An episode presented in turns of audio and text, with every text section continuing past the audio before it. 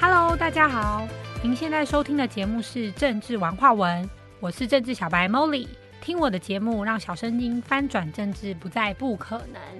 今天想要跟听众朋友来讨论的是，我们要如何聊到选举不吵架。就其实啊，看到我的企划提案这个题目的时候，真的是觉得哇，这个题目有高深呐。因为只要好像谈起颜色啊，或是观点呐，讲坦白话，随便到哪里都是可以吵起来，太好吵。观点本身本来就很容易对立啦，对啊，因为政治颜色当中也往往满，往往会充斥了满满的对立，所以有的时候我们可以去想吼，其实你看观点的背后，通常都是期待或是渴望。所以说，也许在观点上面，我们对于幸福的定义不同，我们对于安全的定义不同，我们对于赚钱的定义不同。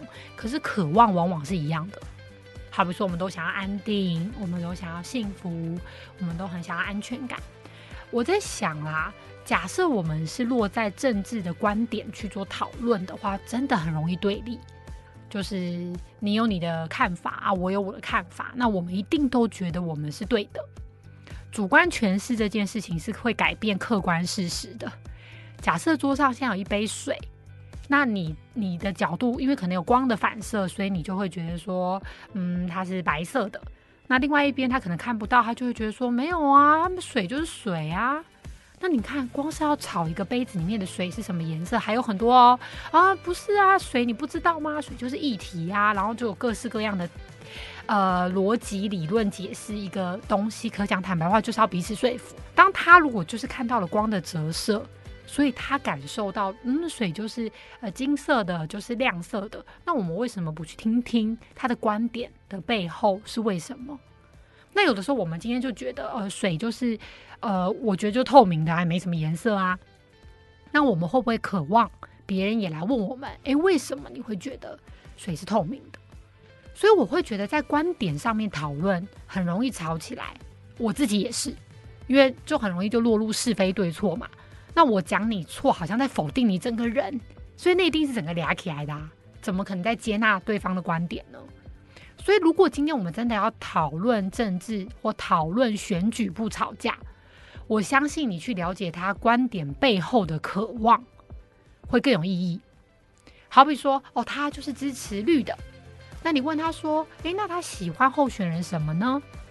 或是有什么事件会让他觉得就是要这样支持呢？”那如果他今天喜欢蓝的，那你就问他说：“诶，你为什么这么喜欢蓝的呢？你支持这个候选人的背后，你是看到他什么优点呢？”我们可以在这个时候试着去调调我们的视角，当成是学习，当成是好奇。我们没有要改变对方，因为我们改变不了对方。民主是什么？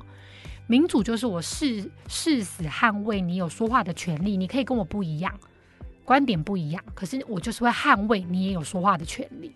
我们做到了吗？大家觉得台湾的社会有民主到可以去捍卫别人说话的权利吗？即使你跟我的观点不一样，即使你跟我的阵营不一样，即使你跟我的颜色不一样，我都还是对你有一份好奇。为什么需要好奇？我觉得好奇它就是尊重。因为讲真的，我也不知道为什么你会支持啊，我真的不知道啊，对吧？我相信怼起来的两个人一定是，我真的不知道为什么你会这样想哎，那对方也是觉得，我才觉得你这样想才奇怪嘞，那就怼起来了嘛。可是如果有一方他愿意好奇，他愿意好奇，他打开了一扇门，也许我们就听到一个新观点吧，也许我们就听到一个新世界。可是我听了新观点，不代表我要改变我的观点啊。有的时候我们会误会说啊，那他让他说一说，我好像就被他说服了。诶，如果你这么容易就可以被对方说服，那代表你对于你的观点也是很模糊的、很不稳定的嘛。所以我认为，如果今天我们要在选举做到不吵架，必须要有一个更成熟、层次更高的人去打开好奇，去变成反问：诶，为什么？其实有大家不知道争论节目有没有看哦？其实争论节目通常都是一直讲一直讲，然后一些观念的强力灌输，可是我们都没有人去探讨。讲坦白话，我们都不是当事人呐。争论节目应该是要透过很多学者来提问吧？诶，为什么他会这样？诶，为什么他会那样？我们是不是可以提供很多不同的观点角度去给民众参考？诶，到底什么是对的？其实我讲坦白话，这社会、这世界有真的对的吗？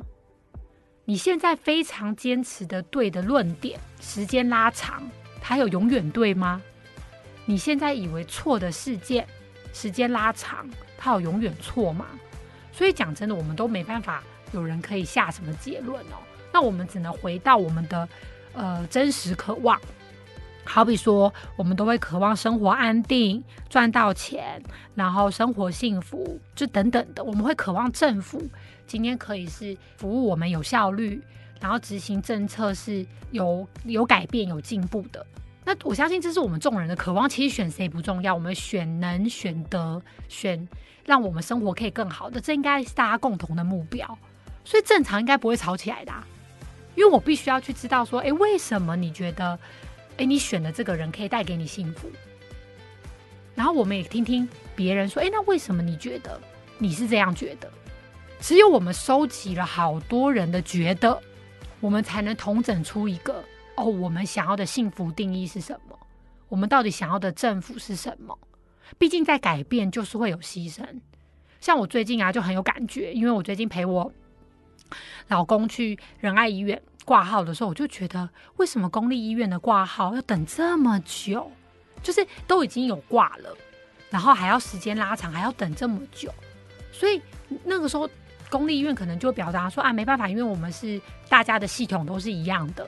可是我好奇啊，因为私立医院说他们可以做到 A P P 很精准，然后甚至十个病人以内再发简讯通知你再来。我想要知道是这样，成本真的很高吗？如果今天。同一个台湾社会，私立医院做得到，那为什么公立医院不能够去了解、请教之后做一个改革呢？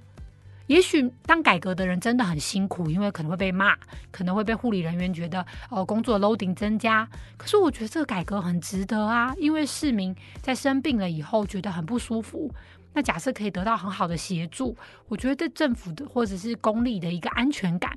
就不会像我们常常会讲说，啊，私立的就一定比较好啦。台湾就是你多花钱，你就会有特权呐，对吧？所以我会觉得，如果我们今天有共识，对于政府的一些改革，我们都可以先暂时的去了解它背后的用意是什么，就不会像当初挖捷运的那一任市长可能被骂得很惨，或大安森林公园那一任的市长，因为决定要强力在大安区推动森林公园。所以一直被大家骂说啊，那个树那么小，然后那么秃，然后我们还要那么大片的占地，在这么精华的地段。哎，可是后来因为大安森林公园、大安区又变得更贵了，大家知道吗？所以有的时候我们在求一个好的生活环境的时候，我们是不是能够同心的去忍耐那个阵痛期？我们是不是能够看得长远一点？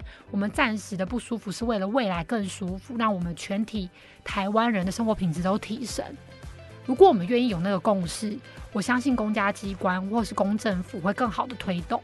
不然的话，讲坦白话，谁想要那么麻烦啊？干脆我们都墨守成规，这一任四年做完，我只要去关心说我下一任四年的选票在哪里，我赶快把它都选赢、选赢、选赢，然后非富即贵就好了。谁要真的做事啊？这么麻烦？对啊，所以我觉得台湾人民，如果我们可以提高我们的素质，我们知道我们要的生活是什么，我们也看得懂。有的时候暂时的不方便，是为了让我们未来的生活变得更方便。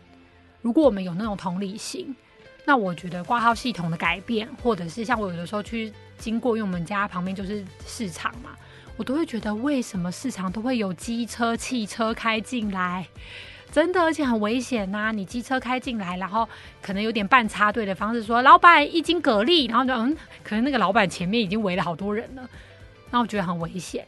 可是这个时候我就跟我朋友讨论，我朋友就说讲坦白话，因为是这些摊商啊、摊贩先压在马路上面开始，哎，就是这些摊商摊贩不是应该要在规划在市场里面吗？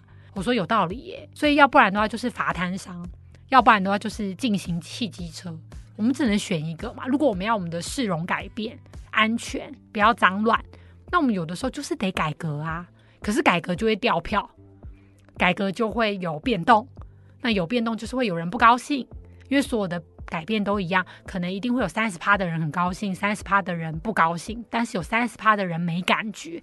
其实这三十趴无所谓的人很关键呢，就像跟我们现在选举一样，蓝蓝绿对立已经没得说了，但中间那些没感觉、没差，选谁都一样的选民的觉醒是非常非常重要的。这个时候，这三十趴没感觉的，就要问问自己：哎，就算我没有生病。可是，如果公家医院的排的挂号系统更新了，会不会对我，或是未来我我的我的生活品质，或我朋友有帮助？那今天我如果觉醒了，去看这些候选人，我真的去选贤选能，会不会对我跟我身边这些朋友有帮助？只有中间的选民觉醒，我们才有可能改变这个已经固定很久的文化和模式。对，所以这也是政治小白，我今天会来这边录音跟大家分享观点的原因啦。因为我也就是算觉醒吧，我的觉醒就是我依旧不听不看，但是我用我的判断能力去收集资料跟资讯，然后也把我的观点跟听众朋友分享。我也没有说我一定是对的，所以很欢迎各位就是听众，然后你有感觉，你有想法，不管是你是跟我有共鸣的，还是你跟我有对立的，你觉得不一定啊，不一样啊，你看到了不同的世界的不同的观点。我们都很希望你可以来跟我们做互动跟分享，也让我们的节目可以越来越精准，越来越知道大家想要听什么。那我们今天这一集如何聊到选举不吵架？希望你听了这集也没有要跟政治小白吵架的意思。那我们就下周再见喽，拜拜。